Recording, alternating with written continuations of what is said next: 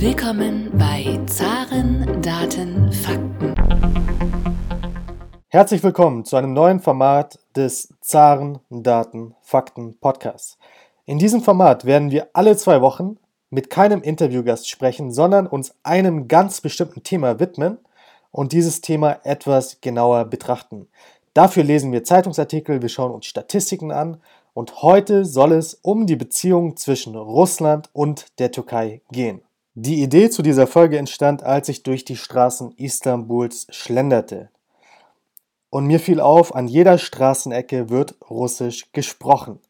Wir werden nachher uns die Statistiken genau anschauen, wie viele Russen leben denn zurzeit in der Türkei, wie viele Touristen waren denn in der Türkei, wie hat sich auch der Handel zwischen der Türkei und Russland in den letzten Monaten entwickelt. Aber zuerst wollen wir einen Blick in die Geschichte wagen. Denn das Verhältnis der Türkei und Russlands war nicht immer so positiv, wie es jetzt zu sein scheint. Beispielsweise gab es die Auseinandersetzung zwischen dem Osmanischen Reich und dem Russischen Reich im 19. Jahrhundert. Stichwort Krimkrieg. Auch in der neueren Geschichte gab es durchaus noch vor ein paar Jahren Auseinandersetzungen zwischen den beiden Ländern. Wir erinnern uns an den Abschuss eines Sukhoi-Jets äh, durch die Türkei und wir erinnern uns auch an die Sanktionen, die Russland danach gegen die Türkei erlassen hat. In den letzten Monaten haben wir einen regelrechten Boom der Exporte aus der Türkei nach Russland gesehen. Jetzt im September, die letzten Daten, die wir haben, sehen wir sogar, dass die Türkei Deutschland als Exporteur nach Russland überholt hat.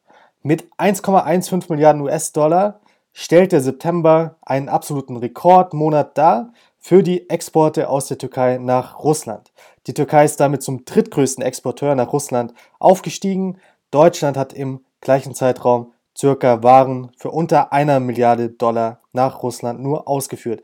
Das ist ein großer Einbruch. Vor einem Jahr, im September 2021, hat die Türkei noch ca. 500 Millionen Dollar nach Russland exportiert.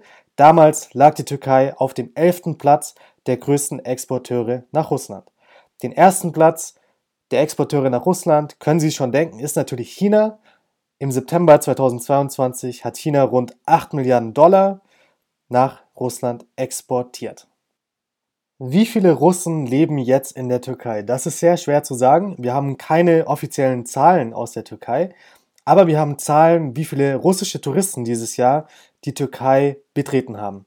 Das sind 2,2 Millionen. Das ist etwas weniger, als wir vor Corona gesehen haben. Aber was auch auffällt, ist, dass die russischen Wohnungsinvestitionen in der Türkei in den ersten neun Monaten 2022 im Vergleich zum selben Zeitraum des Jahres 2021 um fast 200 Prozent gestiegen sind. Insgesamt kauften von Januar bis September 2022 etwa 9311 russische Bürger eine Wohnung oder ein Haus in der Türkei. Da es keine direkten Flugverbindungen mehr zwischen der Europäischen Union und Russland gibt, ist die Türkei in gewisser Weise zu einem Transit-Hub geworden. Die russische Billigfluggesellschaft Pobeda hat jetzt angekündigt, wieder Tickets für Flüge nach Istanbul, Alanya und Antalya zu verkaufen. Die Maschinen sollen ab Dezember vom Moskauer Flughafen Vnukovo starten. Laut der russischen Wirtschaftszeitung Kommersant muss die Aeroflot-Tochter dabei keine Beschlagnahmung ihrer Flugzeuge befürchten. Denn Pobeda sei es gelungen, die geleasten Maschinen aus dem Register auf den Bermudas löschen zu lassen. Hierbei möchte ich auf die Episode hinweisen, die wir im Zarendaten Fakten Podcast aufgenommen haben vor ein paar Wochen mit dem Experten Heinrich Groß-Bongert. Dort reden wir über die Zukunft der russischen Flugbranche und auch über die Probleme, die auf die russische Flugbranche jetzt zukommen könnten. Seit März hatte Pobeda alle Flüge ins Ausland gestoppt und war damit eine der wenigen großen russischen Fluggesellschaften, die keine Flüge ins Ausland mehr anboten. Ab Dezember soll sich das jedoch ändern. Stichwort Transit Hub.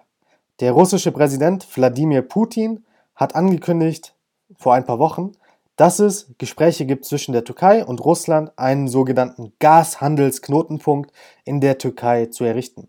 Dieser Gashandelsknotenpunkt soll durch ein neues Pipeline-System errichtet werden, über das russisches Erdgas erst in die Türkei fließt und dann aus der Türkei weitergeleitet wird nach Europa. Laut Alexei Miller, dem Vorstandsvorsitzenden von Gazprom, sei es sogar aus zeitlicher, wirtschaftlicher und sicherheitstechnischer Perspektive für den Staatskonzern vorteilhafter, diese neuen Pipelines und dieses neue Gashub in der Türkei zu schaffen, anstatt die beschädigten Pipelines Nord Stream 1 und Nord Stream 2 wieder zu reparieren. Auch aus der Türkei gab es positive Statements zu diesem angekündigten Gashandelsknotenpunkt vom türkischen Präsidenten Recep Tayyip Erdogan. Wir haben jetzt schon herausgearbeitet, dass viele Russen in die Türkei nicht nur zum Urlaub machen sind, sondern auch eventuell, um dort permanent zu leben. Jedoch wurde es ihnen sehr erschwert, Geld abzuheben oder Geld aus Russland in die Türkei zu überweisen, da das russische Payment-System MIR seit September von den großen Banken in der Türkei nicht mehr akzeptiert wird. Noch im Sommer war es ohne Probleme möglich, für russische Touristen, für russische Emigranten in der Türkei Geld aus den Automaten zu holen mit der Mir-Karte. Aber seit September, seitdem es Druck aus den USA gab, haben diese großen Banken sich dazu entschieden, das Mir-Bezahlsystem nicht mehr zu akzeptieren. Jetzt aber gibt es wieder Berichte aus der Zeitung Isvestia, dass einige türkische Hotels wieder die Mir-Karten akzeptieren. Das war jetzt auch schon die erste Ausgabe von Zaren, Daten, Fakten, Kompakt. Ich hoffe, diese Folge war interessant für Sie. Ich hoffe, Sie haben etwas gelernt darüber, wie sich das türkisch-russische Verhältnis entwickelt hat. Wir wollten diese Episode sehr kompakt halten, viele Informationen kurz gebündelt. Natürlich werden Sie weiterhin auch alle zwei Wochen die Interviews bekommen. Falls Ihnen dieser Podcast gefällt, dann lassen Sie uns doch gerne eine gute Bewertung da bei Apple, bei Spotify, wo auch immer Sie diesen Podcast hören. Das hilft uns sehr weiter. Das macht den Podcast bekannter. Und ansonsten, falls Sie Feedback haben zu diesen Kompakt-Episoden, geben Sie uns auch gerne dieses Feedback. Wir wollen weiter daran arbeiten, dass der Podcast immer besser wird, dass Sie mehr Informationen bekommen zur russischen Wirtschaft. Und ich wünsche Ihnen noch einen produktiven Tag. Dieser Podcast wurde präsentiert von der Deutsch-Russischen Auslandshandelskammer. Die Deutsch-Russische Auslandshandelskammer ist mit 1000 Mitgliedern der größte ausländische Wirtschaftsverband in Russland.